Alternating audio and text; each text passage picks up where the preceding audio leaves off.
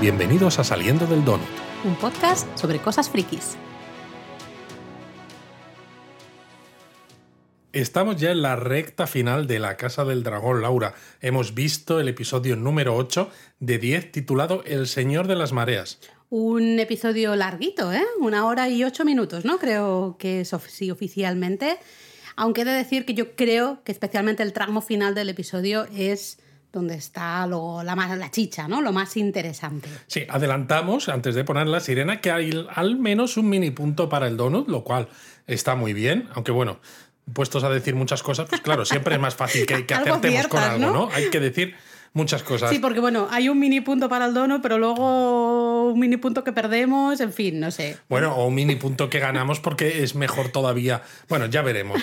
El caso es que la música sigue sin ser muy protagonista. Eh, Bueno, yo sí que me quedo con una pieza justamente de una escena final, pero no puedo contar mucho más sin poner la sirena, ¿no? Pero es verdad que durante todo el episodio, y sigue siendo así durante toda la, serie, es verdad que la música no destaca tanto como, por ejemplo, lo siento, las comparaciones son odiosas, pero es humano también comparar. En este caso, la música de los Anillos de Poder, por ejemplo, te, buah, ¿no? Te, te, te, te, toca la fibra de una manera mucho más directa y mucho más clara en todos los episodios. Siempre hay algún episodio que dices, ay, qué, qué wow, esta música, ¿no? Como que se te queda. Sí, es un poco lo que no yo tanto. digo que no es tan protagonista, porque incluso cuando aparecen los títulos de crédito, yo lo había dicho en donuts anteriores, que es curioso que tú me lo has dicho hoy, dices, hoy no hay música, y digo, no, si es que empieza a mitad de los, de los títulos de crédito. Y luego es eso, hay muchas escenas en las que eh, parece más importante que, a ver, también puede ser una decisión de los creadores lo que está ocurriendo, el propio guion, el propio, bueno, la interacción entre los actores más que una melodía que digas, madre mía, ¿no? Esto aquí es brutal. Pasa desapercibida, es verdad. Sí que hay una pieza que me ha gustado mucho del, del episodio, pero en general estoy de acuerdo. Es una pena porque Ramin sabemos que es un tío que hace música espectacular. Yo he vivido durante muchos años eh, trabajando y escuchando exclusivamente música suya, así que es capaz, ¿no? Sabemos que, que es un compositor maravilloso.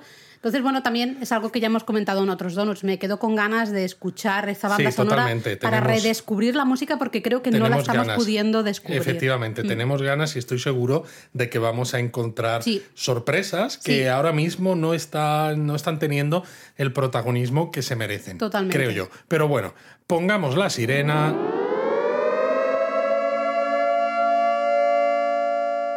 Y con la sirena puesta, hablemos, Laura. Hablemos, bueno, pues un episodio. Luego podemos hablar un poquito más en conclusiones de si nos ha gustado o no nos ha gustado. Es un episodio que ha sido muy aplaudido por lo que vemos en los medios estadounidenses y para mí tiene mm, algunos puntos muy buenos, pero luego hay algunos puntos que a mí personalmente me han dejado con el culo torcido hablando mal y eso me pesa un poquito, ¿no? Y ya sabéis, nunca lo he escondido aquí en el donut que yo voy siempre como muy positiva a ver especialmente la Casa del Dragón porque todo el universo de Juego de Tronos a mí siempre me ha gustado mucho, ¿no? Entonces, eh, cuando he terminado el episodio me sentía un poco extraña, ¿no? Diciendo, ay, es que me he enfadado con una cosa que sucede, no me... es- y, como que me da rabia no haberlo disfrutado tanto como a lo mejor debería haberlo disfrutado, no lo sé. Bueno, luego hablaremos. Yo tengo que decir que, por un lado, me da miedo hablar, que ha habido algún donutero que me- nos ha dejado un comentario que encima me llamaba Dani. Eh, diciendo que soy muy crítico con la serie, cuando creo que digo siempre que la serie me gusta y que me gustan muchas cosas de la serie, pero bueno, tenemos una actitud positiva, pero eso no significa que si hay cosas que no nos parecen tan buenas, pues las comentemos. No, y lo bueno de los donuts es que intercambiamos opiniones y es el momento justamente de ser crítico. Ser crítico no significa solo ser negativo, también se puede ser crítico desde un punto de vista positivo. Y a veces nos ha constructivo, sobre todo. Exactamente, y Que, a nos ha pasado, ¿no? A veces de decir, pues mira, creo que después de grabar el donut me ha gustado más el episodio, ¿no? O tengo un mejor recuerdo del episodio porque hemos estado hablando de cosas que me han hecho reflexionar, me han hecho ver conexiones que a lo mejor de buenas a primeras se me no había habían pasado. visto. Y hombre, idealmente, pues a mí me encantarían pues que estos donuts los escuchasen, porque seguro que saben mucho español, pues los creadores de la serie, ¿no? No creo que les vayan a llegar estos donuts, Diría pero nuestras críticas, en, en- en principio, siempre son constructivas. Y además también hay que decir una cosa, estamos hablando de una serie de televisión primero vamos a relativizar, uno, y dos, eh, en gustos no hay nada escrito. Mm, a mí personalmente. Mientras os guste lo que nos gusta a nosotros, todo bien. no, es broma, es broma. Ya lo sabemos. Eh, me refiero que al final hay veces que algo no funciona por muchas razones. Algunas pueden ser por la propia serie, otras pueden ser por ti mismo, que a lo mejor estás viendo una serie en un momento determinado de tu vida y no te encaja. Yo qué sé, pasa como con pero los bueno, libros, al pasa menos, con todo, ¿no? Exacto, pero al menos intentamos explicar por, el por qué, creemos- reflexionar al menos sobre Claro, el por porque qué. es una manera de ser más constructivo y también de un poco analizar eh, hasta donde sea posible cómo encaja la serie pues con el desarrollo de personajes, con el propio libro en el que está basado, etcétera. Es decir, no es decir, pues esto no, porque no. De todas maneras, como sin meternos en faena cuesta un poco hablar, Sí, ¿te parece vamos a si dejamos en faena. las reflexiones para el final? Y parece. mientras, evidentemente, vamos a ir comentando. Eh, podemos dividirlo un poco en tres grandes ejes. Eh, aunque Bueno, uno el último pequeñito. es muy pequeñito, pero bueno, para situarnos un poco, eh, y si, te parece, vamos revisando un poco ¿no? lo que ha sucedido y vamos opinando también eh, Claro, de lo que pues nos lo parece. normal. Pues empezamos, eh, curiosamente, claro, el, el título del episodio ya hemos dicho que es El Señor de las Mareas, con lo cual dices, Buah, aquí esto es marca deriva seguro. Pues sí, básicamente está el tema de la sucesión en marca deriva, ¿vale? Y también vamos a ir un momentito a Rocadragón, ¿no? Eh, se ve, vemos que han pasado algunos años, no sabemos exactamente cuántos. Yo he leído por ahí que se supone que son seis años los que han pasado. No lo tenemos ni idea. Y yo, esto es una opinión personal, sigo pensando que a mí me hubiera gustado que desde el inicio de la serie fueran colocando así como los años sobreimpresionados, ¿sabe? Para, Supongo para que no lo han hecho en la línea Sí, temporal. pero supongo que no lo han hecho porque como son muy arbitrarios con los saltos temporales que dan, eh, de esta manera, pues mira, tú te haces a la idea más o menos cuánto tiene que haber, pero ellos se, se lavan un poco las manos. Bueno, creo. pero es que me da igual si en un episodio han pasado 10 y en otro 6, ¿vale? Es por lo que sea que quieres destacar en este episodio, ha pasado en este año, pero pónmelo porque además con los cambios que hay también de actores, evidentemente, especialmente de todos los chavales, ¿no? Que, que se- van haciendo mayores, no sé, sería mucho más fácil, pero esto es mi opinión personal. Ya he dicho en otros donuts que yo el tema de los saltos temporales lo llevo regular, tirando a mal, tirando a muy mal, con lo cual creo que con los años a mí me ayudaría a decir, vale, nos hemos situado, ¿no? Si en el episodio anterior estábamos en el año tal, ahora estamos en Vale, pero yo tal más sinceramente creo que esto lo piensas porque no aparecen eh, sobreimpresionados cuántos años han pasado, han pasado. Si aparecieran, como creo que lo que a ti te, mm, te, te molesta de, de no aparecer o de lo que a ti te molesta de estos saltos temporales es otra cosa, si apareciera esta información te molestaría igual. Quizás sí, no lo sé. ¿eh? Pero bueno, sea como fuere, estamos en marca deriva. Vemos ahí a, empieza Yo la... siempre digo mercaderiva. Yo siempre digo Driftmark, no me acuerdo nunca Claro, de pero a mí me, sale decir mercaderiva que me suena como a, a supermercado de barrio, ¿sabes? Sí, sí, lo hemos comentado ya alguna vez, me parece. ¿eh? Eh, pero bueno, empieza la serie con Renis, eh, esa la reina que nunca fue, ¿no? Que pregunta por el estado de su marido, el Lord Corlys, que hace tiempo que no lo ha visto, ¿no? La Sabemos. serpiente marina. Exactamente, sabemos que ha sufrido una herida importante y de hecho se teme por su vida y por lo tanto también por un poco la sucesión del título Señor de las Mareas. Y no sé si por primera vez se habla aquí del trono de, Merc- de Marca Deriva, ¿no? Porque otras veces hemos comentado que era como, jo, mira aquí el Corlys que recibe a la gente de desembarco del rey o incluso de Roca Dragón en una sala como de trono y demás, pero nunca había sido tan evidente que existe un trono en Marca Deriva. Sí, quizá es verdad, ¿no? Em, también está el tema de, de los peldaños de piedra, de toda esta zona.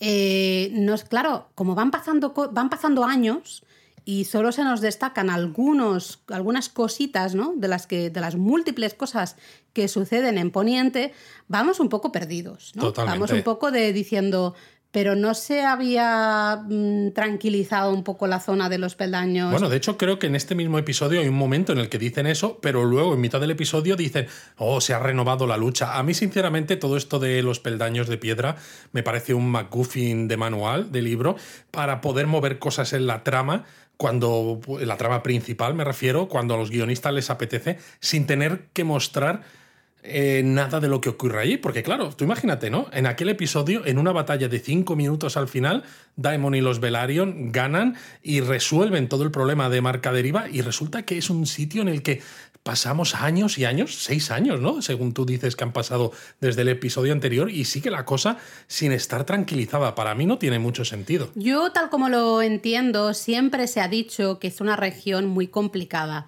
que es una región que pues a veces está en paz, luego se vuelve a mover un poco el tema, como en plan de que tienes que estar un poco encima o se vuelve a liar. Entonces a mí me da la sensación de que en Desembarco del Rey piensan o saben o, a lo mejor no quieren saber la realidad, ellos piensan que la situación está normalizada porque ya está, ya se pasó lo que fuera que pasase hace, no sé, 15 años o no sé cuánto fue de la última vez, ¿no? Con, con Demon y los Velaryon, y, y, ya está. Y como que se abandona, entre comillas, esa región, ¿no? Esa zona. Y es una zona que siempre está un poco a la greña. Yo eso lo entiendo desde el punto de vista si tú fueras guionista, ¿no? Pero como espectador, si tú a mí me muestras que esa zona lo resuelves el problema con unos pocos Velaryon, que tampoco son tantos, y Demon con un dragón que encima en ese momento está descabalgado, ¿no? Y va uno de sus, bueno, de los Velaryon pequeños, el Leno, Lenor.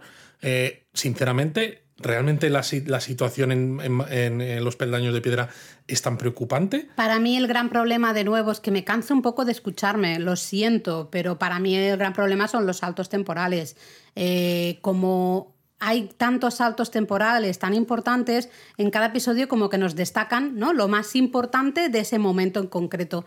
Y nos falta el contexto de todo lo demás. Eh, no, eh, por ejemplo, en este salto de seis años tenemos que adivinar con encima una mencioncita de nada que la región esta de los peldaños pues está vuelve a estar un poco problemática, ¿no? Y que hay que ponerle cariño, digamos, hay que estar encima para que no se líe de nuevo. Queda para mí queda un poco todo mm, desdibujado, un poco desangelado, no sé cuál es la palabra, ¿no?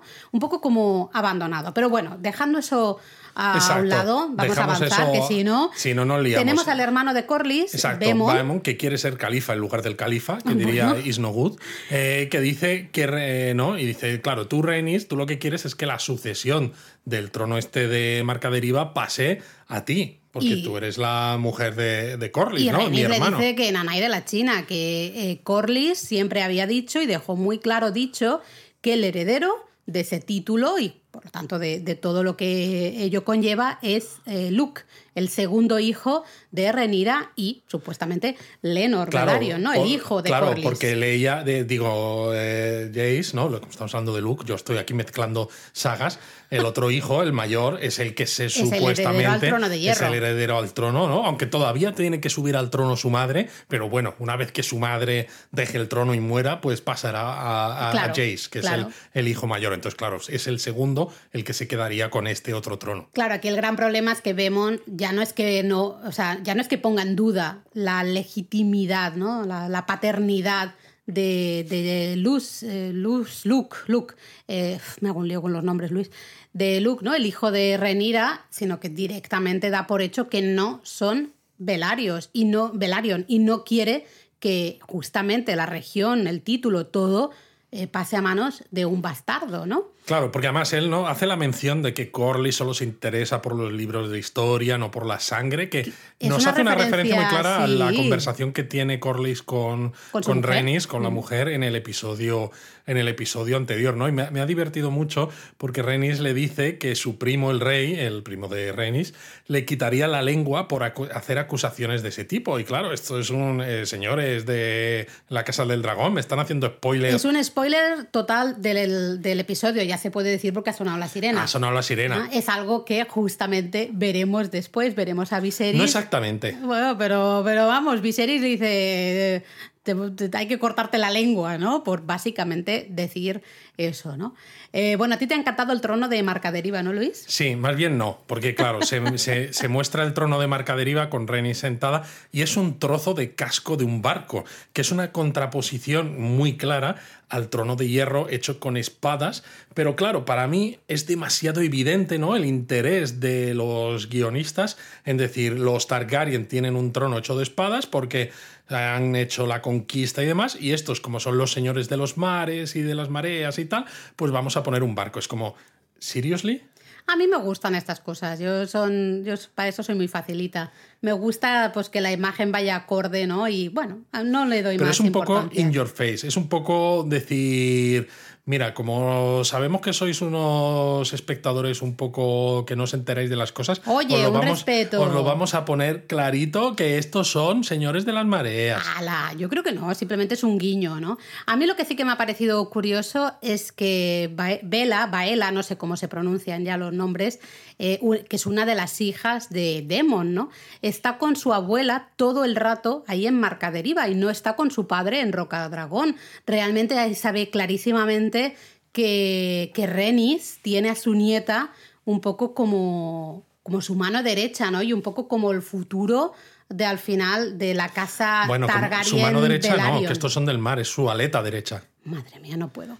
Lo interesante es que es Vela quien le envía una nota a su papi, a Demon, que está en Rocadragón, eh, y les, le cuenta ¿no? la situación en Marca Deriva y el potencial peligro que puede suponer que Demon pues, ponga un poco en tela de juicio la paternidad de los hijos de Renira, ¿no? la legitimidad de, de Luke al, al trono este de Marca Deriva por lo que ello supone. ¿no? Vemos que Demon se lo enseña a Renira eh, y los dos evidentemente ven claro que ya esto va más allá de marca deriva, no es solo el problema de que, de que Luke pueda tener un problema a la hora de acceder a ese, a ese trono de las mareas o como se llame, sino básicamente el que se esté dando por hecho de que no que son bastardos, ¿no? Que los hijos de, de Rhaenyra son Te voy a bastardos. arrancar la lengua, Laura, ¿eh? A ver.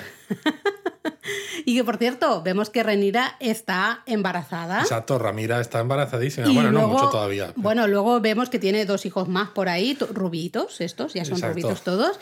Con lo cual, oye, sobrina y tío no han perdido el tiempo ¿eh? en estos no, añitos. no han perdido nada, nada el tiempo. Pero bueno, se van a desembarco del rey, porque claro, aquí es donde se va a montar todo el pifostio de las reivindicaciones a este trono de las mareas de Baemon, ¿no? El hermano de Corlys y también de la propia Renira con su hijo. Y claro, eh, van a ver al rey primero, eh, Demon y Renira, porque no les recibe ni la reina ni la mano del rey ni prácticamente nadie que esté en el consejo en el consejo del rey, ¿no? Que es bastante triste. Recuerda claramente a cuando Viserys llegó a Marca Deriva y a propósito no le recibió nadie de importancia tampoco, ¿no? De hecho, Lord Corlys estaba en su salón del trono en plan esperando, bueno, ya lo traerán para acá, yo no me muevo de aquí. Totalmente. Y es curioso porque Renier hace un comentario de que no reconoce ni su hogar ni lo cambiado que está, porque vemos un montón de símbolos, ¿no? De estrellas con siete puntas que hace referencia a los siete, que no son los serranos, son los dioses. Madre, eso es, Exacto. Eh, eh, eso es viejuno, ¿eh? Esto es viejuner, Luis? Sí. efectivamente. Y es, es que Alicent ha hecho de Desembarco del Rey su hogar. Y como alguien dice antes en un momento, ¿no? Es, bueno, hablaremos con el rey. Dice, no, no es el rey el que está gobernando o el que está manejando los hilos, es una reina. La reina regente, ¿no? Que sería Alicent.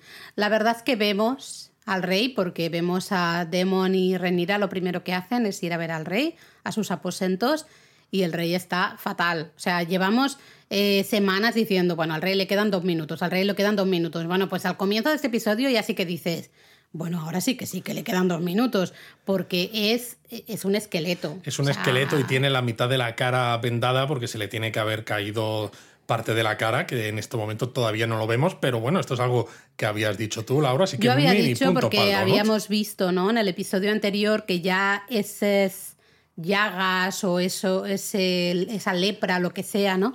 Que se le estaba yendo como por la cara, por las mejillas, y yo dije, vamos a ver al rey con la cara chunga, ¿no? Digamos, con la cara o desfigurada o, o como que nos va a dar un poquito de asquito y tal. Así un que poquito de mini asquito, punto. no, ascazo. Sí, sí, sí, ¿no? Eh, vemos que, que el rey dice, ay, necesito mi, mi vinito, o no sé qué dice. Mi ¿no? té o algo así, té, o no una sé qué bebida. dice. Eh, porque pues él se siente pues muy claro, lo está pasando muy mal, ¿no? Está muy jodido, con muchos dolores y demás. Y es curioso porque Demon lo huele y pone un poco cara de sospecha, que en un primer momento piensas, ¿le estarán envenenando? Yo creo que todo el rato siempre juegan un poco con Exacto. eso, ¿no? Luego se descubre que en realidad es leche de amapola, que al El fin y al cabo, bueno, la amapola, la amapola es un, tiene un componente opiáceo, ¿no? Que Mm. está claro que es, bueno, pues lo que sería en el mundo real un derivado de la morfina, seguramente, pues para evitarle dolores. Que dices, entiendo que si tiene esos dolores y la medicina no está lo bastante avanzada como para proporcionarle un tratamiento, pues simplemente le das un cuidado paliativo. Pero al mismo tiempo le viene muy bien a, Otto y a Alison para mantener al rey totalmente adormilado, encamado, de forma que sean ellos los que manejan la situación no solo en desembarco del rey, sino en todo Poniente, desde ese Consejo Real, sin ninguna oposición. Sí, de hecho, eh, bueno, justamente luego vemos ¿no? a, la reina y a la mano, y de hecho es el propio rey el que dice que, es, es, la mano y la reina regente los que gobiernan, ¿no? Como senescales, creo que. Bueno, dice, en inglés dice la palabra steward, ¿no? Que es la misma palabra que se usa en el retorno del rey para mencionar al senescal de Gondor, ¿no? Por eso digo, bueno, podemos traducirlo como senescal, pero claro, ya sabemos cómo acaba todo en Gondor con ese senescal. Spoiler mal. Exacto, spoiler mal, que aquí seguimos con los crossovers. Es muy gracioso en ese momento que Renira le presenta a los nuevos nietos, ¿no? Al rey. Eh, esos hijos ya rubitos de Demon y, y Renira que atención, se llaman Egon y Viserys. Y yo de verdad digo. Viserys, mira, no me parece ni tan mal en el sentido de que es un homenaje al, abuelo. ¿no? Bueno, Exacto. sí, sí. Pero lo de Egon, cuando ya tienes otro Egon. Eh, Viserys dice, ah, es un nombre fit for a king, ¿no? Es un nombre ideal para. Pero eso para lo dice de Viserys. Sí, sí, claro, de Viserys, ¿no? Es como muy gracioso. Pero yo de verdad, es, si yo ya tengo problemas con los nombres así en general. Eh, encima me ponéis nombres repetidos y, luego muchos muy parecidos, es que me explota la cabeza, señores, por favor, un poquito de por favor. Pues por eso hay que llamarle Ramira, por ejemplo, una y demás, pues ya está. bueno, hay un momento que se, juntan tres re, ¿eh? tres rae y madre Renira, Nira y Reni. Ya está. Bueno, es una manera, de, verlo. Em, bueno, vemos que la mano se coloca en el trono, que a mí esto me ha hecho un poco, se me, ha incomodado muchísimo, porque tú puedes ser la mano y ejercer en nombre del rey si el rey no, está disponible. Totalmente. pero te bajas en un... No, no, te sientas en el trono. Al menos Denethor en, en Gondor se sentaba un poco más abajo. no, pero sería lo normal. A mí especialmente me ha incomodado y supongo que a mucha gente también le tendrá que incomodar decir... No te hacía tan monárquica, Laura. Fíjate tú, mira que yo no lo soy, pero en fin. Eh, y empieza, ¿no? El, hermano de Corlys, el Vemon, este. Es interesante porque Renira lo interrumpe, ¿no? Le quiere añadir, hacer anotaciones a lo que está diciendo él y Alicen se pone en plan borde y le dice, tú cállate la boca, que luego ya te tocará a ti. Ahora deja que Vemon hable, ¿no? Entonces Vemon pues dice todo el rollo de que es el, él es el sucesor y bla, bla, bla. Es interesante ver aquí las miradas un poco de Vemon con el grupito de los verdes, ¿no? Con Alicent, Otto y el resto.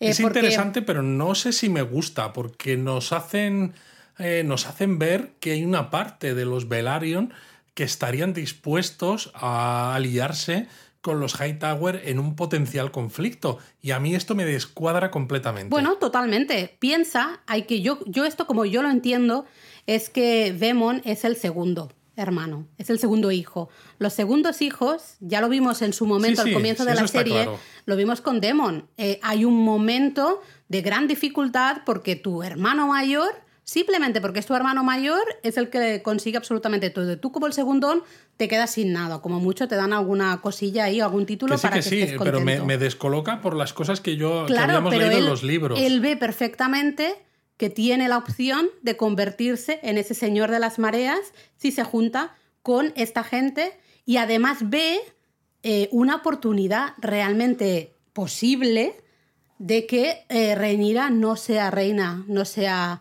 eh, reina de, Poniente, sino que justamente sí que sí, lo sea el hijo que, de Alice. Que lo entiendo y encaja con la historia, pero es eso, me descoloca con lo que sabemos de los libros. Ah, eh. bueno, pero yo dejo el libro aparte aquí. Digo, dentro de esto a mí me, funciona. Sí, al menos en esta, en esta historia, tal como se está contando en la serie, es verdad que funciona. Digo que me descoloca porque para mí los Velaryon eran claramente aliados de los Targaryen, ¿no? Y en mi mente siempre lo han sido, ¿no? Entonces ver que hay un Velaryon que está dispuesto a irse al otro lado me encaja, tal como están contando, ¿no? Y con todo lo que sabemos eso, de los segundos hijos, los primeros y demás, pero, pero es eso, no me acaba de gustar, pero en este caso simplemente es por, propia, por propias afinidades personales, no por críticas al guion. Em, de hecho, vemos ¿no? a Demon reunirse antes de esto. Hay una escena que están en el Salón del Consejo del Rey, que ya por cierto también, ¿no? como tú mencionabas, está adornado ahí con el símbolo de, de los siete, ¿no? la fe de los siete y tal y cual.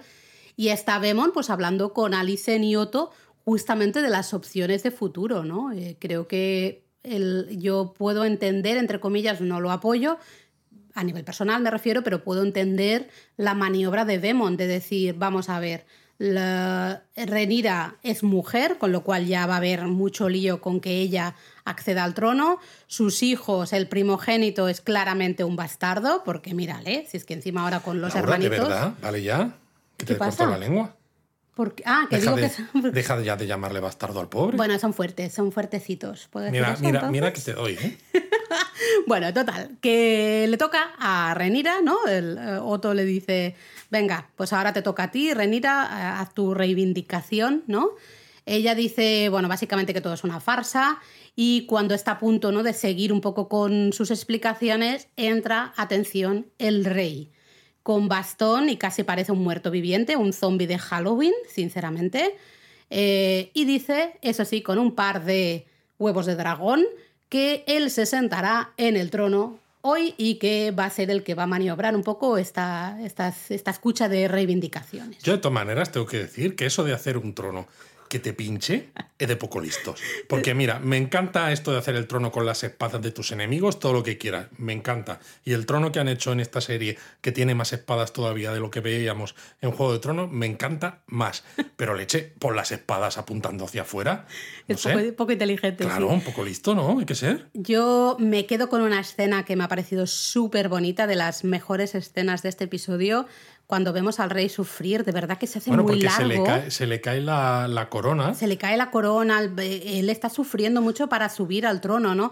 Y se acerca Demon, su hermano, a ayudarle. Y en ese momento vemos clarísimamente que Viserys le mira le quiere un montón. Claro, pero la escena es más eh, impactante todavía porque un momento antes un soldado de la Guardia Real le quiere ayudar. Entonces él dice, una leche, ¿no? Yo soy lo bastante independiente, aunque esté en esta situación, para valerme por mí mismo. Y claro, cuando se le cae la corona y alguien la recoge, ¿no? nos quieren hacer pensar que es otro soldado y el, rey se gira con cara de mala hostia para decirle que te he dicho que, no quiero que me ayudes, hasta que vemos que no es otro soldado lo que tú dices. Es súper bonito ver a los hermanos. Eh, Demon, vemos esa parte. Demon creo que es un personaje, me da mucha rabia que no se le explote más, porque es un personaje que vemos que tiene muchas caras, tiene muchos colores diferentes, ¿no? Y aquí vemos que es... Es como es Rec, tiene capas. Tiene muchas capas.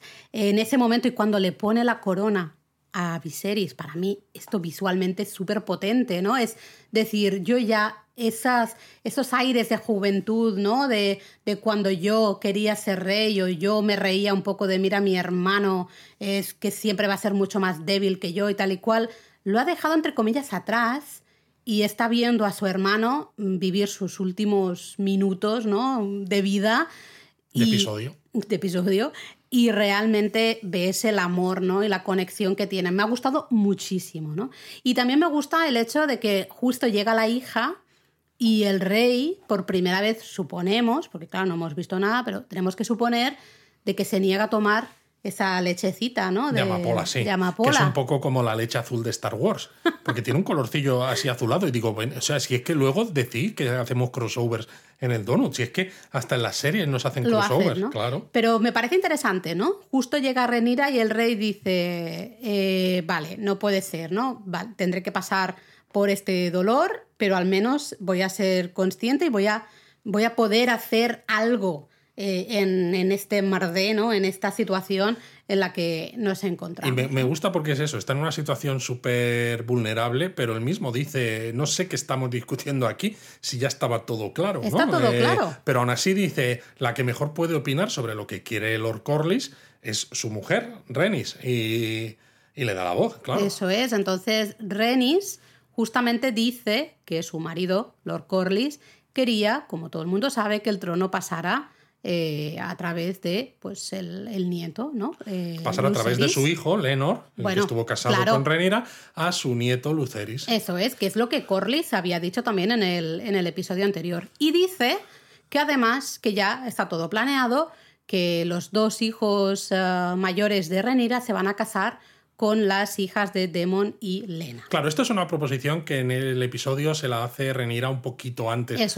de este evento, eh, que es una manera de hacer más fuerte su propia reivindicación ¿no? para su hijo y también para buscar aliados, sobre todo en un momento en el que Renis está un poco mosqueada porque piensa que Renira ordenó matar a su hijo Lenor. Claro, ella piensa que, que lo hizo para poder casarse con Demon, ¿no? Entonces hay una escena bastante potente también en que Renera le jura y le perjura que no mató ni participó de ninguna manera en el plan para matar a su hijo Lenor y dice que eh, ella lo quería, que realmente lo quería. Y por primera vez, yo creo en ese momento, vemos a Renis y dices, me la creo. creo. que se lo está creyendo. ¿no? Yo creo que sí. Pero también es verdad que la ves muy Targaryen, ella ha vivido mucho, es la reina que nunca fue, ¿no? Justamente, y no acepta nada, ¿no? Eh, yo creo que en ese momento está un poco en plan, vamos a ver qué pasa. Pero claro, cuando ve al rey entrar, dice, vale, no, lo que sea que quiera el Vemon no va a suceder. Con lo cual me tengo que arrimar al, sol que más calienta, que en este caso es Renira. Bueno, no, creo que sea solo por eso. Yo creo que realmente se lo, se lo cree en lo que le dice Renira. Y además Renira se lo vende bien porque le dice eso, que Vela estaría casada con Luke, ¿no? Bueno, como apunte, ¿no? Es curioso cómo se buscan diminutivos que sean más cercanos a nombres que conocemos, ¿eh? Para no decir tanto nombre extraño, tan largo. Es curioso, porque se habla mucho de Luke, ¿no? Pero no me suena que en el, en el libro no, se hable de Luke. ¿no? Exacto, es Luceris siempre. Pero el mm. caso es claro que Renira se lo vende bien y dice, hombre, Vela ¿no? Esta, esta nieta tuya, que está siempre a tu lado, va a ser la reina consorte. Sí, pero yo realmente creo que Renis, hasta que. Eh, sí, digo, eh, eh, esto es una opinión personal 100%. Creo que si Viserys no hubiese entrado en la sala del trono y se hubiesen ejecutado ¿no? todas esas reivindicaciones con Otto, vete tú a saber qué hubiese dicho Renis.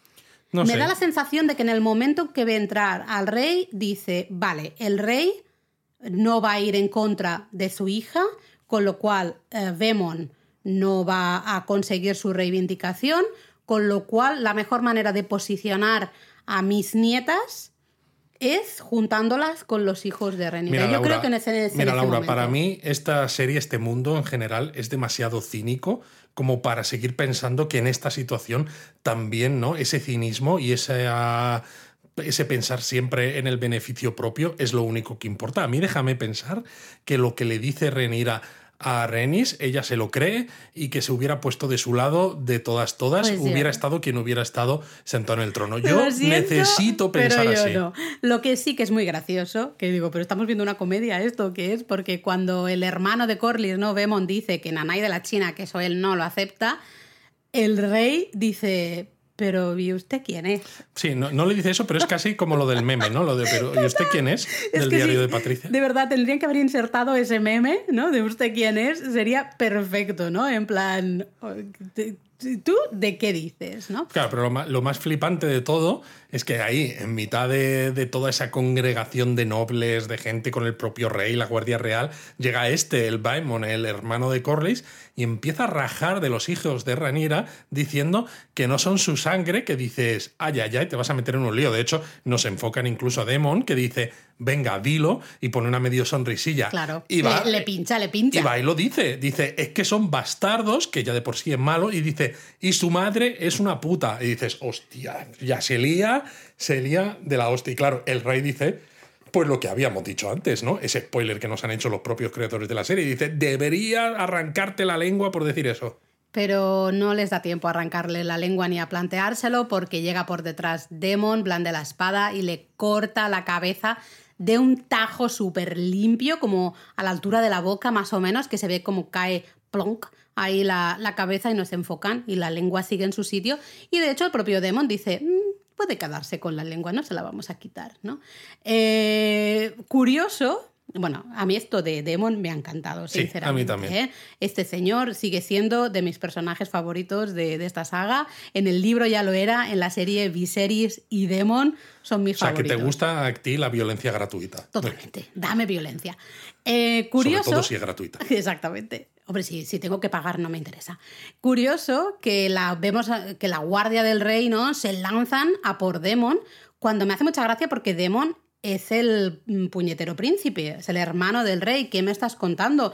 En episodios anteriores, anteriores ha habido otros que han hecho, pues eso, gelatina con la cara de, otras personas y demás, y no ha pasado nada, ¿no? Es que a eso me refiero cuando digo que este mundo de Poniente, de, mundo de Juego de Tronos y demás, me lo creo siempre que las historias que se cuenten sean consistentes entre sí y no arbitrarias, porque entonces me sacan un poco de la historia porque me hacen ver la mano del guionista que en este caso, pues para que la escena sea más potente, pues pone a los guardias eh, como aprendiendo a, a Demon, ¿no? Eh, pero en otros casos no, porque dices, uy, ya llevamos demasiados minutos de episodio, entonces ahora no tiene sentido porque tenemos que cortar a la escena del otro en el jardín para que llegue Alison y tal. Entonces, estas cosas que no encajan dentro de la propia del propio eh, universo que, que se ha creado, a, a mí me, de- me distrae un montón. Yo quiero creer que se trata de, claro, aquí estamos en la sala del trono, está justo el rey delante. eh, También estaba el rey delante, Laura. Sí, pero en, en- en la boda, por ejemplo, bueno, en los, en los festejos para la boda de Renira, el rey estaba un poco más lejos, ¿no? Estaba justamente como en esa especie de. mm, no bueno, sé, donde está la mesa, la mesa de los novios Claro. y los padres de los novios, pero sigue estando al frente. Y pues el. Crispín estaba un poco más, no sé, yo qué sé, pero sí es verdad que a mí también me ha sorprendido. Digo, ah, este sí vais a por él, ¿no? Pero bueno, total. Eh, luego también hay una escena bastante curiosa que a mí me ha, me ha hecho pensar mucho, no sé si eh, termino de entenderla o no, que vemos a Reniz, ¿no? la, la mujer de Lord Corlys, viendo cómo preparan el cuerpo, que es muy gracioso que está la cabeza lo más juntita posible ¿no? De- del cuello, pero está por ahí, ¿no? Eh, suponemos que es para llevarlo de, de vuelta a marca deriva, ¿no? Y que de hecho le dicen la, ¿no? la muerte cierra, o sea, váyase de aquí porque a la muerte... Sí, esto trae es- mala suerte Sí, y demás. ¿no? Y ella dice, "Pf, yo he visto tantas cosas que ya un poquito más da igual, Le ¿no? dice, he visto cosas que vosotros no creeríais. Atacar naves en llamas. Y yo creo que eh, justo en ese momento está un poco eh, ella meditando también si ha hecho lo correcto o no, pensando especialmente en su nieta Bella, ¿no? No sé, no termino de ver exactamente qué está pasando en esa escena, qué está pensando Renis, así que teorías o cosas que hayáis pensado vosotros, comentádnosla por Discord, por Twitter, por donde queráis, porque yo me he quedado un poco en plan, eh, ¿por qué esta escena? No, no solo por enseñarnos Ya, esa no sala sé. con las velas y Pero eso, Laura, sino venga, dale un poco de marcha que nos estamos enrollando. ¿Que me estoy mala. enrollando mucho? Sí. Bueno, por cierto, en este momento también eh, se han visto también imágenes intercaladas de los hijos tanto de Alicent como de Renira en Desembarco del Rey, ¿no? Me ha hecho gracia esos dos eh, hermanos morenitos, ¿no? Jace y Luke, que están ahí en el patio ese de entrenamiento y Luke está todo agobiado, todo preocupado porque dice que les miran mucho, ¿no? Y, y Jace le dice, tú tienes que pasar de lo que diga la gente que es un poco, ya sabemos que son bastardos, todos estamos convencidos de que lo son y sabemos que todo el mundo piensa que son bastardos porque es que es evidente, si son morenos, tienen, tienen el pelo más negro que, vamos, eh, no hace falta que nos enseñen a todo el mundo cuchicheando, ¿no? Alrededor de yo, mira. Bueno, Laura, igual tuvieron un abuelo que era moreno. Aquí lo de la genética y los genes recesivos y demás Bueno, no lo han ves, estudiado ves que mucho, se ¿eh? juntan todos entre todos, tienen un problema ahí. Eh, y ahí ven a Crispin, que oye, Crispin, ya hablaremos también de él, eh, y contra, luchando, ¿no? Entrenando contra uno que le falta un ojo. Y claro, dices, oye, pues si Uno fal- rubito, además. Sí, uno súper rubio, le falta un ojo. Y dices, hombre, pues por lógica tendría que ser el segundo hijo de Alice, ¿no? Emon, que le vimos en el episodio anterior, que justamente uno de los eh, bastardos, pues le, le. Bueno, un pobre, no sé quién era, Jace o Luke, Luke, quizá, no, no sé, le quitaba un ojo, ¿no? Eh, pero han pasado seis años en principio. Bueno, no lo sabemos como espectadores, pero dices, bueno, más o menos seis años. Y claro, yo he visto el actor este que hace de Emon, Sí, de parece- mayor. han pasado seis años y parece que tiene ya dos carreras, tres máster y que está a punto de jubilarse. Básicamente, yo pones a este chico, que luego he mirado y creo que el actor es bastante joven, ¿eh? pero aparenta mucha más edad. Realmente, para mí, es como, pero si parece de la misma edad que Demon, ¿no? no y sé. encima Me ha combatiendo, descolocado muchísimo. combatiendo con Crispin, que tiene como el secreto del elixir de la, juventud, ¿sabes? Sí, porque yo ya me he quejado de esto. Porque es curioso, a Viserys, claro, como encaja con la historia, Como se va que, cada, que cada vez tiene que estar peor, pues le vas maquillando para que episodio a episodio esté cada vez más desmejorado. Pero es que ni a Renira, ni a Demon, ni a Crispin, ni a ninguno de los otros personajes adultos les estás haciendo ningún tipo de maquillaje especial que haga que se muestre el paso del tiempo eh, en sus rostros. Mira, yo a las mujeres, como ya las hemos cambiado de, de actrices, dices, bueno, vale, ¿no? Ya se ha visto el paso del tiempo, más o menos. Pero el caso de Crispin es exagerado. O sea, no puede ser que el tío luzca exactamente igual eh, hace tres episodios que ahora. Yo es que ya me río. Y encima me lo enseñas luchando contra el, el Emond este, que parece que tiene 40 años. Bueno, 40 no, pero 35 sí lo parece. Y claro, a mí me, me da la risa porque digo, no, no entiendo absolutamente nada, porque en el episodio anterior, no sé, yo les ponía que 14, 15 años le ponía a ese niño. Sí, fácilmente. Eh, pues súmale 6, pues eso, 20 o 21 o algo así. No sé, no me encaja, pero bueno, es igual. También hay una trama interesante que vemos a Alicent tratar un tema delicado porque su hijo primogénito, Egon, ha violado a una sirvienta, ¿no? Y vemos que Alicent es como muy cariñosa con la sirvienta. Yo no me fío nada y estaba todo el rato en esa escena pensando, ahora va a ordenarle a Crispin o a algún otro de los soldados de la Guardia Real la que la pase a cuchillo a la señora esta. Eh, bueno, de hecho le da un saquito de dinero, que es básicamente una invitación a, a irse, y un poquito de té, ¿no? Y le dice para, para si estar acaso. seguros, ¿no? Exacto, por si acaso. Que es como muy gracioso, porque claro, mm, el té que se había tomado Renira en su momento también era como, oh, el ella, honor, claro, el honor, el le honor. causó mucho problema mental, ¿no? Y ahora, sin embargo, pues oye, sin, ninguno, sin ningún problema. Eh, ¿Estamos seguros de que ese té es el té este de la luna? Yo creo que sí. No se la ha cargado, ¿no? No, yo creo que no. Vale. Luego vemos a Alicent, yo también pienso que es el té de la luna, ¿eh? Y que creo que ahí Alicent es un poco, entre comillas, feminista, me refiero de decir, esta pobre chica la han violado, ¿no? Realmente no tiene culpa de que mi hijo sea un gilipuertas Pues no sé, absoluto. yo, yo ahí no la veo como feminista, yo ahí la veo como doble moral. porque- Ah, no, absolutamente. Pero que me refiero que no, no, va, a, quis- no va a castigar Ah, no, a esta sirvienta, ¿no? De hecho, se va a ver a su hijo como mucho, le mete una bofetada y sí que le dice que es una vergüenza para ella y para su esposa. Eh, tenemos que, yo no sé si se mencionó de pasada en el episodio anterior, Que los iban a casar, ¿no? de que iban a casar al hermano mayor con la hermana, Exacto. con Elena creo que se llama, ¿no? Si no recuerdo mal, la hermana, eh, que es la, a la que jugaba con los bichitos en el episodio anterior, ¿no? Eh, y luego lo confirmamos en este episodio, se ve. Pero es eso, la doble moral un poco de, de Alison en ese aspecto, te... ¿no? Y, y luego... Pero claro, toda esta parte del episodio, hasta lo que es, ¿no? Ese momento en el que le corta Demon parte de la cabeza a Baemon, eh, realmente ocupa, pues, ¿qué, qué te voy a decir? El 60% Sí. del episodio o Y sobra 65%. Exacto. Y sobra bastante, porque básicamente es la excusa para juntar en Desembarco del Rey a las dos familias, ¿no? Alicent por un lado y Renira por otro, pues con toda la gente que hay alrededor para un banquete que el rey quiere tener para juntar a toda su familia. Navidad. Sí, Navidad. Quiere celebrar Navidad en agosto, dice, pues yo quiero Navidad, ¿no? Eh, fantástico el rey. Que, Luis, lo siento, no van sida de ruedas, pero casi. Pero le llevan como a sillita a la reina. O sea, que casi es incluso mejor todavía. En plan de yo soy más chulo que un 8. Y solo falta además que empiece a cantar eh, The Music of the Night. Bueno, porque es que el rey, claro, como va, tiene la cara así muy desfigurada, eh, aparece ahí con una máscara Que parece el cubre la fantasma de mitad. la ópera. Eso es. Yo tengo una pregunta aquí. Eh, no me ha dado tiempo a buscar. Estamos grabando este, este donut casi después de ver el episodio, así que no he tenido tiempo a buscarlo. Pero yo, a mí me suena que esa máscara la, hemos, la vimos en algún episodio y diría que la vimos en Marcaderiva. Ay, pues eso no Me suena no lo haberla sé. visto como encima de una mesa.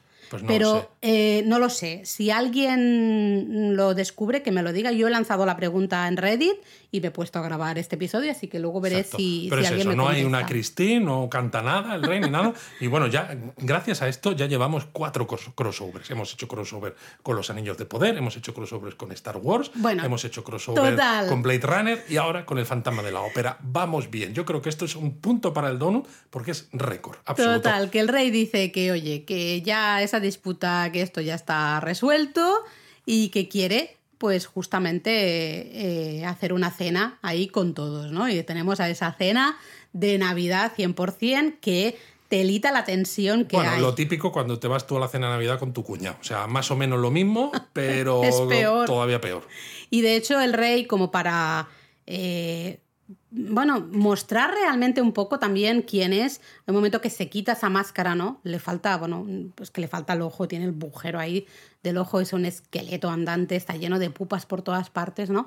Y dice que está feliz y triste, se, se abre mucho en ese momento de vulnerabilidad, porque dice que está feliz de tenerlos a todos, pero triste porque es evidente que se llevan muy mal, ¿no? Exacto, y menciona que son familia y que les quiere, que es lo que yo había dicho eh, siempre, que al decir que está triste muestra que claro que ve lo que pasa, por supuesto, pero claro, son familia, ¿qué va a hacer? ¿Los va a ejecutar? ¿Los va a meter en el calabozo? No, el, hombre hace lo que puede, intenta pues que elimen asperezas, pero claro, la situación a veces es incluso superior a lo que, a lo que él puede hacer, sobre todo cuando él no quiere tener que recurrir a métodos más explícitos. Claro, yo entiendo esto, Luis, pero yo también siempre llevo, llevo diciendo desde el inicio que el rey es débil y siempre explico, no débil físicamente, que ahora sí también, sino el hecho de que él piensa, ¿no? Como en el episodio anterior de pedidos perdón, daros un besito y, y ya está, no que estoy es de acuerdo. solucionado. No estoy de acuerdo, porque el hecho de que el rey los vuelva a juntar significa que no, él sabe que no basta con decir pedidos perdón y ya está. Él sigue intentando cosas hasta donde él cree que puede llegar porque no quiere ir más allá. Sabe que como rey, si le dice a su a la Guardia Real, pues mira, a mi hija le dais una somanta palos, ¿no? Una buena paliza a ver si entra en razón. Y a mi, y a mi mujer, Alisen, pues le dais otra, pues lo harían. Pero claro, son su familia y los quiere. Es claro, que- pero es que él es el rey. Eh, él es que no puede. mm, Pero para él es más importante el amor de la familia casi que el trono. Me aplaudo y me ha gustado mucho eh, ese momento en que Renira se levanta y básicamente entierra el hacha de guerra, ¿no? Totalmente brinda por Alicent, por lo que se ha esforzado y por lo bien que está cuidando al rey, por la lealtad al trono que ha mostrado.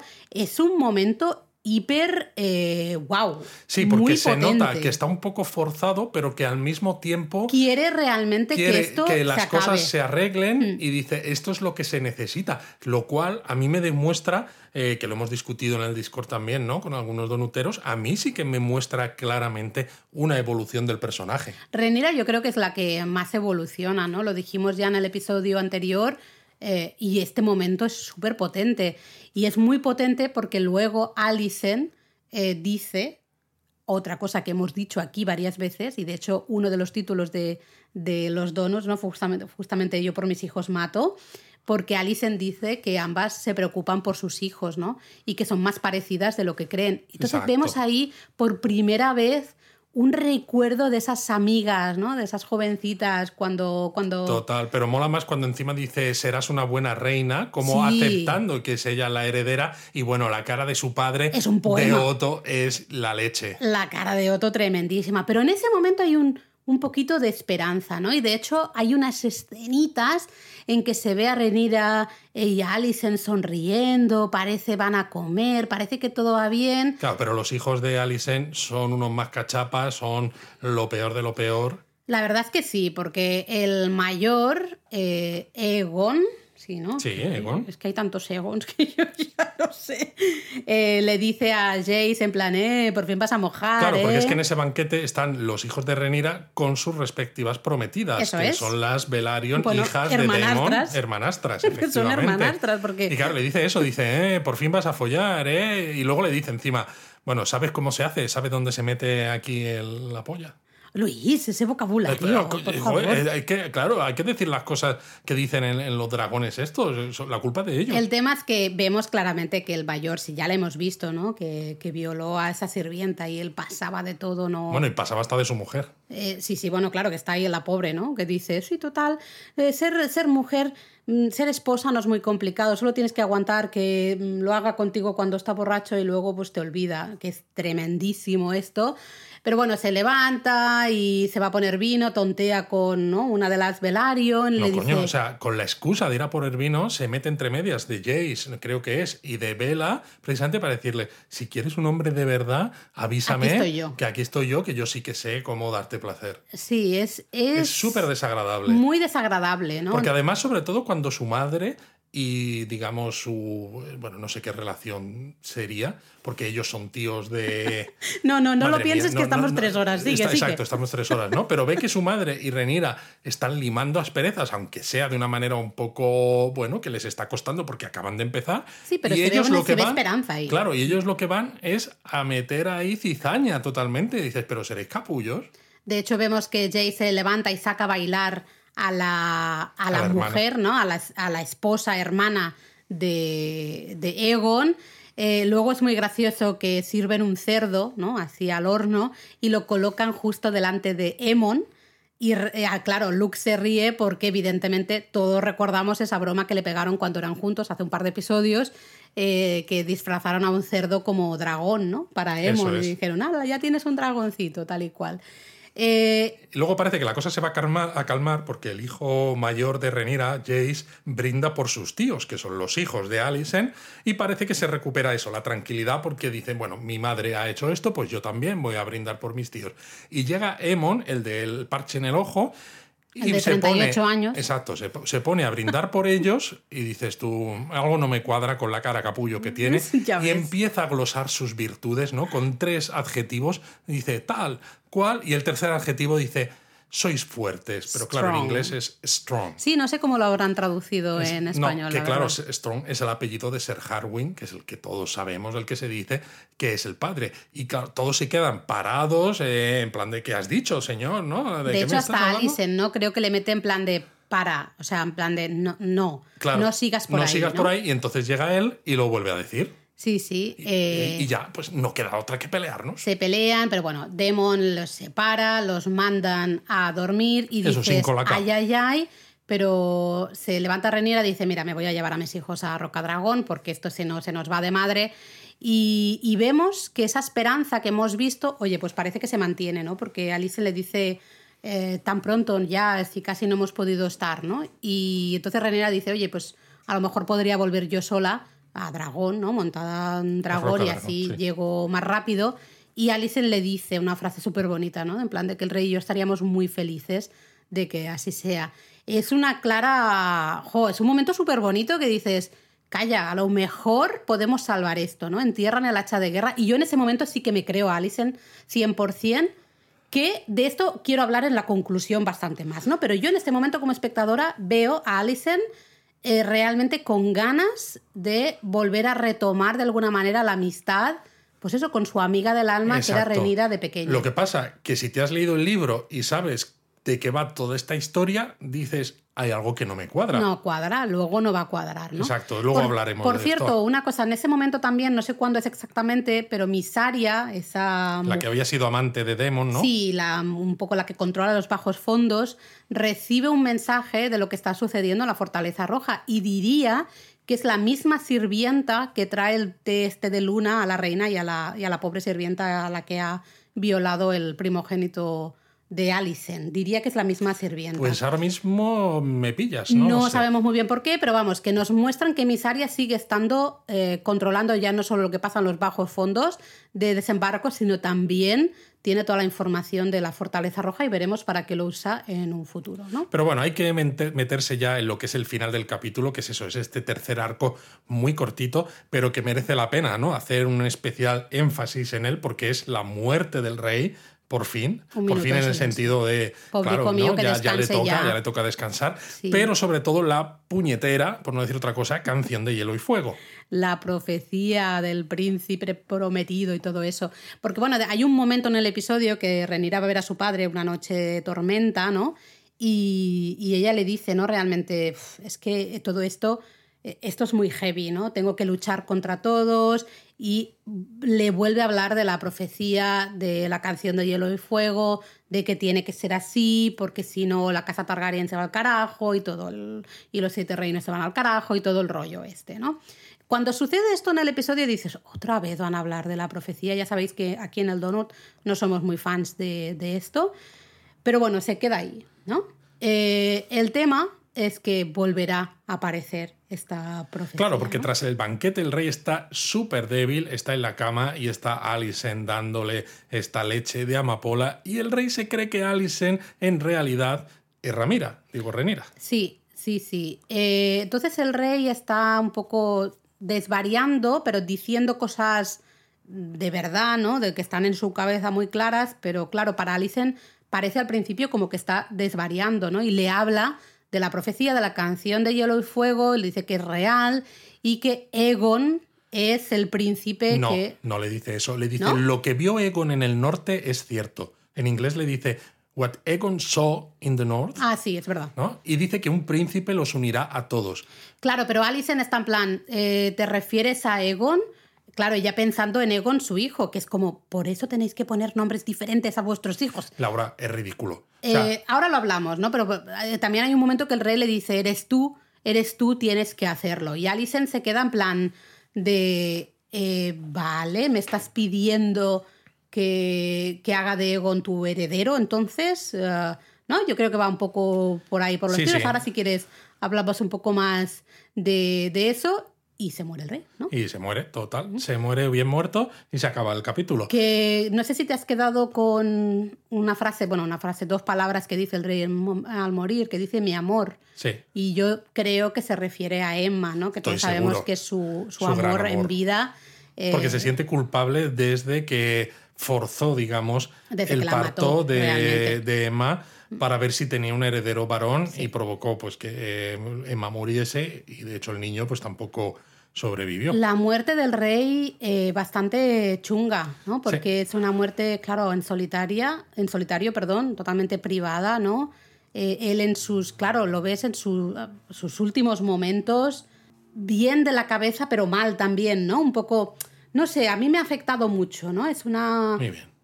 No, ojo, pero me refiero, está solo, está pensando en esa profecía, en el futuro de la casa, del trono, de los reinos y tal y cual, pero la que se viene y dice, si tú, Viserys, no lo vas a saber porque vas a estar muerto. Y Totalmente. No como Mira, espectador... qué, tranquilo, oye, se va a quedar. Pero en serio, a mí este final me ha parecido ridículo. Ridículo porque es tienes que volver a sacar la canción de Hielo y Fuego de verdad, ¿para qué? ¿no? Cuando lo que estabas mostrando hasta ahora, todos eh, los arcos argumentales que se estaban contando, creo que eran suficientes. Y está claro por qué lo hacen, porque claro, tras mostrar en este mismo episodio que ambas mujeres entierran el hacha de guerra, necesitas algo que justifique que Alicent vuelva a confrontar a Renira. Por eso digo que es que no entiendo lo del banquete, porque lo que ya había de antes ya encajaba perfectamente con lo que va a pasar.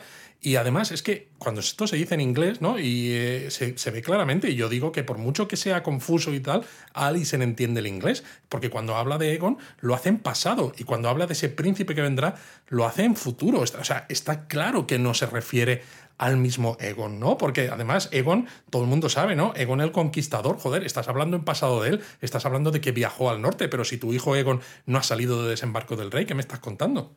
A mí, eh, mi principal problema más que eso, porque yo sí que puedo entender que tú piensas, Viserys está ya al borde de la muerte, está como chocheando, digamos, y te quedas con tres palabras clave, Egon eres tú, es Egon, tal, y te haces ahí tu montaña, ¿no? Tu película.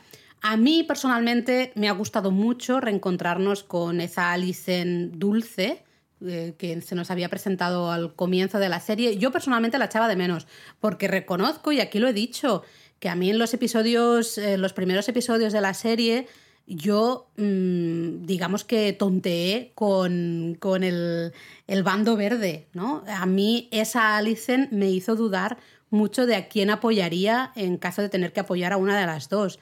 Cuando yo cuando leí el libro era clarísimamente y no tenía ningún tipo de duda, yo era del bando negro, pero para siempre, ¿no? Entonces, eh, en ese momento a mí me ha gustado ver esa Alicen un poco ese final de esperanza, ¿no?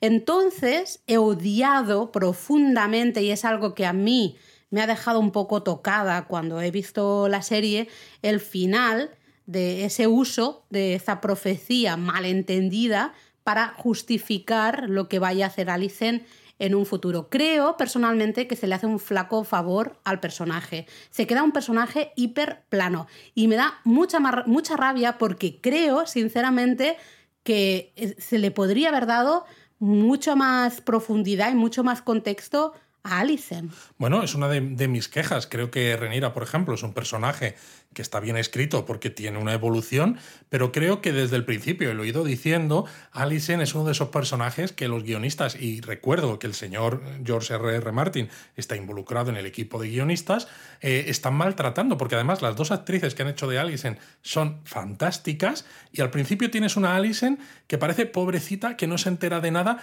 y es lo que te quieren hacer creer como espectador, cuando para mí es que no tiene sentido, porque está claro que en este mundo de Juego de Tronos va a haber personajes algunos que sean más puramente ambiciosos, más malvados, otros que tengan un mejor corazón, eh, pero al final todos saben dónde están, ¿no? Y Alicent sabe cuál es su papel, está en la corte real en desembarco del rey, eh, está metida en esos ambientes, ¿no? Entonces, tantos años de esa Alicent dulce, pero que parece que no se entera de nada, la están haciendo un flaco favor porque es como decir esta Alison es medio tonta. Luego nos cambian a una Alison que de repente es mega manipuladora, que lo conoce todo, que sabe qué, qué hacer para avanzar su causa, la de sus hijos, etc.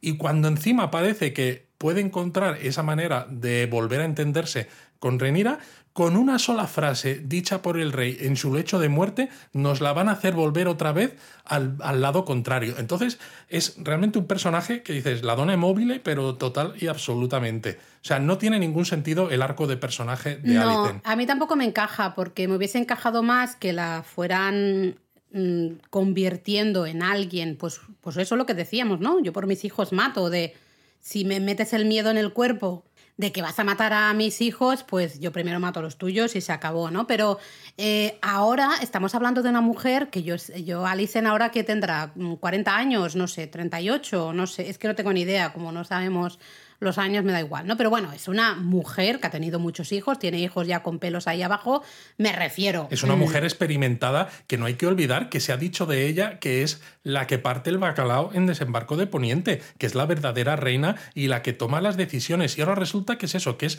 voluble, que una frase le hace cambiar y demás. Es que, sinceramente, no tiene ningún sentido cuando encima ya habías hecho todo el esfuerzo de construir una Alice en que pasaba de ser dulce y medio tonta de que no se entera a una Alison que lo tiene todo controladísimo. Dices, ¿para qué romper esta evolución del personaje?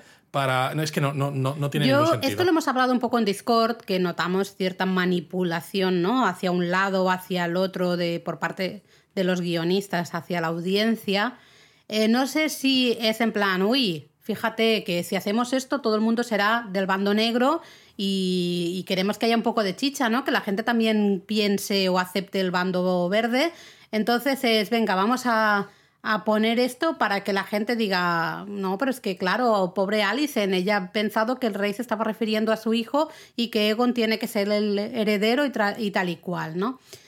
A mí esto no me ha funcionado y es lo que para mí, a mí me ha destrozado el episodio. Esta es, mi opinión a mí, A mí ¿eh? esto y luego la trama de la serpiente marina, que encima el, título del episodio es El Señor de las Mareas, cuando básicamente esa trama que dura un 60-65% del episodio prácticamente no vale más que para juntarlos a todos en Desembarco del Rey y ya está. Eso sí, tiene un vestuario, como siempre, impresionante. Porque además me ha gustado ya no solo los vestidos, sino que en ese, momento del banquete Alison lleva un colgante que parece del que cuelga una estrella de siete puntas. Súper bonito. Y yo no sé si me estoy haciendo aquí pajas mentales o qué, pero eh, Renira lleva un colgante con tres cosas colgando y yo me he pensado si esas tres cosas colgando representan a Egon el Conquistador y a sus dos mujeres barra hermanas. No, yo no lo había pensado, ¿eh? sinceramente. Sí me he quedado con el vestido de Renira, ese vestido sin hombros, ¿no? Eh, cuello balcón, creo que se llama eso, como se diga maravilloso. O sea, estoy de acuerdo contigo, el vestuario de esta serie a mí me sigue dejando alucinada y más alucinada me deja eh, Viserys y ya por fin. Bueno, la evolución de Viserys a lo largo de toda la serie y su desgaste eh, es estupenda. Da un poco de grima, ¿no? Eh, verle cómo va perdiendo partes de su cuerpo, pero es estupenda, que duda cabe. Literalmente. Y claro, el actor, eh, Paddy Considine, eh, ayuda muchísimo porque le da una profundidad al personaje y realmente lo hace creíble y hace hasta que empatices con él, ¿no? Porque al final te dices, hay dos bandos, Renira, Alicent... Y él está en medio intentando manejarlo. pobre rey. Em, le vamos a echar mucho de menos. Yo creo que va a ser una muerte que se va a notar muchísimo porque sinceramente una gran parte de la serie ha estado en los, en los hombros de, de Paddy, ¿no? Del, actor que hace de Viserys. Veremos qué sucede, porque realmente impresionante. Yo, Viserys, pasé bastante de él en el libro y en la serie es uno de mis personajes favoritos. O sea, en el, libro no pasa sin pena ni gloria, yo diría. Y aquí es maravilloso. A mí una de las cosas que me ha sorprendido también es que no hemos visto a Laris Strong en absoluto. Un personaje que es súper en todo manipulador hasta límites insospechados y de repente en un episodio que dura 68 minutos ni aparece. A mí se me hace raro porque da la sensación de que lo usan los guionistas, ¿no? Es decir, lo muestran cuando lo necesitan para que la acción avance hacia un lado, hacia el otro y nada más. Yo recuerdo, no sé si es porque en el episodio anterior creo que fue eh, le dijo que estaba muy agradecida ¿no? de, su, eh, de su ayuda. De su ayuda, pero le dijo, pero hay que ser, ¿cuál era la palabra? Discreto. discreto, eso es, ¿no? Eh, voy a agradecer que seas discreto, porque estoy de acuerdo contigo, no he entendido no verle más. Y más en un momento en el que se están moviendo ciertos hilos que ponen en peligro la legitimidad de Renira realmente al trono de hierro, ¿no? Porque sus hijos, si sus hijos eh, todo el mundo mm, considera que son bastardos, puede poner al final pero claro, aquí no ha salido, pero estamos seguros de que volverá a salir y que Alice lo utilizará por lo que dijo en el episodio anterior, pero claro, entre medias tendremos ese momento en el que Alice y Renira volvían a entenderse y volveremos a decir, es que no tiene ningún sentido todos estos vaivenes que nos están dando. Sí, luego ya lo he comentado, ¿no? Pero muy rápido, déjame que lo diga, a mí el cambio de actores eh, siempre me resulta a veces un poco extraño, pero en este caso, de verdad, soy la, a la única que le ha pasado, pero es que Emond, el, que tiene el ojo ahí tapado. Que, no lo tiene. Que no tiene ojo, exacto. Eh, de verdad, a mí me parece que tiene la misma edad que Demon. Hombre, no tanto. Ostras, ¿cuántos años le pones a ese chico? Yo no sé cuántos años tiene el actor, ¿eh? creo que es joven, pero aparenta. Vale que en los libros se menciona que Egon, que es el primogénito, digamos, de Alicent, es bastante más como menos, tiene menos pose, porte de rey, ¿no? Eso en los libros se dice, en el libro se dice mucho. Y que justamente Emon tiene más porte de rey. Entonces yo creo que han intentado mm, demostrarlo de esta manera y se ve a un, demo, un Emon pues como mucho más fuerte, ¿no? Con una presencia brutal. Me lo pones en una escena combatiendo con Crispin y no le pones a Crispin ni unas arruguitas, ni unas canas, ni un no sé qué, y no le pones ni siquiera un poco de barriguita. Y dice, hombre, señores, que han pasado no sé cuántos años y este señor tiene que tener una rutina de cremitas y de no sé qué flipante. Debe usar de estas cremas coreanas que están de moda eh, ahora o algo, porque, oye, no sé, a mí esto me ha rayado, lo reconozco, me ha rayado durante todo el el episodio, porque Emond es el hermano pequeño de Egon y en cambio parecía su tío. Y no sé, yo estaba en plan. No lo entiendo. Que me encanta el actor, ¿eh? eh tiene una presenciaca brutal. Cuando se pone de pie ahí en el banquete, dices, ay madre que la valía. Efectivamente, la lía. Y a mí también eso, yo he echado de menos que un poco más de Lord Corlys, porque en el libro, yo lo he dicho varias veces. no, no ha salido. Por eso digo, en el libro a mí es un personaje que me gustaba, con sus, eh, sus dobleces, sus tiranteces con el rey y demás, porque es ambicioso, es verdad. Pero es que aquí en la serie le están sacando muy, muy poco. Y se nota que esta serie tiene menos presupuesto que Juego de Tronos, porque no, se habla de eso, de que está en los peldaños de piedra y demás, pero ni se muestra. No ha habido escenas de grandes batallas marítimas, a pesar de que los Velaryon, ¿no? Tienen la mayor flota de todo Poniente, que a mí me parece. Eh, eh, no sé, me parece eh, no usar una de las grandes bazas que tendrías visualmente para hacer que la serie nos entrase todavía mucho más por el ojo y presentar además historias que también lo hemos dicho. Eh, Juego de Tronos tenía como muchas más historias en paralelo que te permitían saltar de unas a otras y hacer la historia muy interesante, ¿no? Aquí todo se centra básicamente en lo que ocurre en Desembarco del Rey y cuando tienes opciones de contar historias eh, en paralelo que, que añadan contexto a lo que se está sabiendo, a lo que se está contando, resulta que no las aprovechas, ¿no? Es una, es una pena. Sí, totalmente. Eh, así que bueno, el episodio ha tenido para mí bastantes cosas buenas. Para mí es verdad que esa primera mitad o más de la mitad del episodio de todo el tema de marca deriva, yo creo que de otra manera a mí me hubiese funcionado mejor, bastante más rápido, me ha parecido un poco repetitivo y sobre todo como la excusa para juntarles a todos ahí y tener esto. Eh, pero a mí el tema de la profecía final, como yo ya hablo de la profecía, era como yo nunca he entrado en el team este de ole ole la profecía, sino más bien al contrario, siempre me ha parecido un añadido que a mí no me aportaba nada. Sobre todo, porque se, sobre todo porque se usa como excusa para que las cosas avancen hacia un lado cuando la propia historia que estás contando ya te lleva hacia esas cosas, ¿no? Si la historia está bien contada. Y precisamente la historia que llevas varios episodios contándonos acerca de Alicent ya te lleva a que confronte con Renira cuando el rey muera. Entonces, ¿por qué necesitas contar que las dos mujeres se vuelven a llevar bien o que parece que tienen un inicio de entendimiento para luego de todas maneras ponerlas enfrentadas. Bueno, supongo que de esta manera nos va a doler más, o al menos a mí, ¿no? Particularmente yo ahora cuando vea que Alicent eh, se pelea, no voy a decir más por si acaso, pero lo que se viene, digamos, con Renira, pues me va a doler más porque ha habido un momentito en ese banquete de esperanza absoluta y de ese momento que se tocan el brazo, ¿no? Cuando ya se despiden. Y hay un momento que dices, ay, por favor, eh, las dos amigas van a poder ser amigas otra vez. Claro, pero eso lo dices si eres, y entonces... Eso lo dices si eres espectador y no has leído el libro, porque si eres espectador y has leído el libro dices... No, no, no, no, no me estás entendiendo. Lo que refiero yo como espectadora igual, eh, quitando todo lo que sé, yo veo esa imagen de Alice en Renera, a mí me ha emocionado mucho como espectadora, porque para mí ha sido como, hay esperanza, qué bonito.